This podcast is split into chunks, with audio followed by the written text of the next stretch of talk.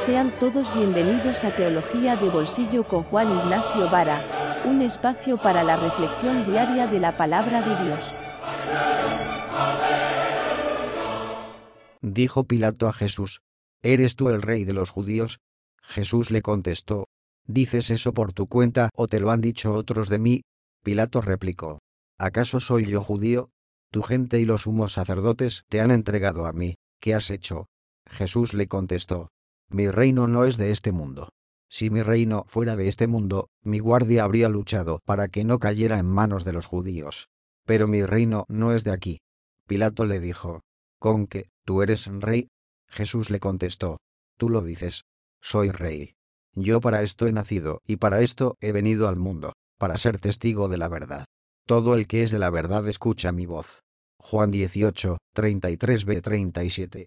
Malos tiempos son estos para las monarquías por la gracia de Dios, que eran las que mandaban un montón. Y, confesémoslo, sin ira y con humildad, en algún tiempo nuestra iglesia medró al cobijo de ellas y ellas se cobijaron también al amparo de la iglesia. La historia no tiene vuelta atrás y reconocer los hechos no implica aceptarlos, Hoy, convocados a un sínodo que quiere ir más allá de lavar la cara a la Iglesia, es un buen momento para mirar al rostro de este Cristo Rey, con minúsculas, al que solo le pusieron una corona. Y esa fue de espinas, que el corazón le bombeó siempre amor hasta dar la vida por los hermanos. Ni su mente ni su corazón buscaron poder. Aparte de en este diálogo imposible con Pilato, nunca se autoproclamó rey, sino mensajero de un reino, el del Padre. ¿Cómo es que llegamos a un Cristo Rey del universo? Pertenece a la historia de la teología y de las fiestas en la liturgia eclesiástica.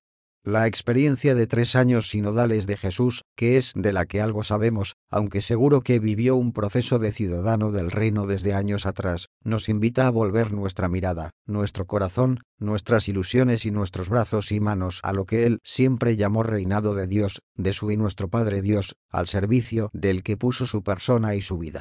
Y no es que con este buscar cómo vivir el reino en nuestra etapa de vida terrena planetaria nos alejemos del afecto y el seguimiento de Jesús persona. Más bien así estaremos más en el camino con Él, el que lleva a Jerusalén, a la cruz y a la resurrección.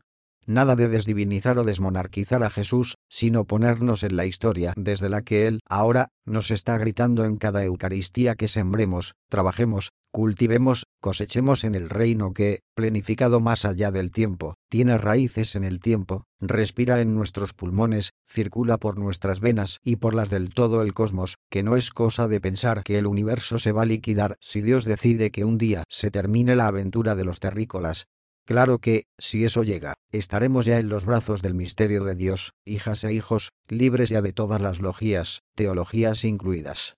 En este precioso diálogo que Juan pone en boca de Jesús y Pilato, y que es más extenso que las frases del texto de hoy, es muy interesante cómo ambos dialogantes manejan el término rey en sentidos muy diferentes. Jesús comprende lo que Pilato dice. El gobernador no entiende nada de lo que dice Jesús, el poder no suele comprender que el amor, el de verdad, siempre tiene algo de subversivo.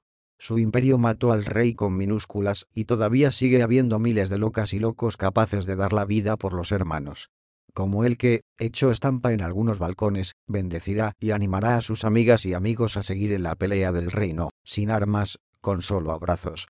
Lo invitamos a escuchar mañana un nuevo episodio de Teología de Bolsillo, escrito por Juan Ignacio Vara puede hacernos llegar sus comentarios a través del correo electrónico bandrayep.hotmail.com o en nuestras redes sociales. Bendiciones.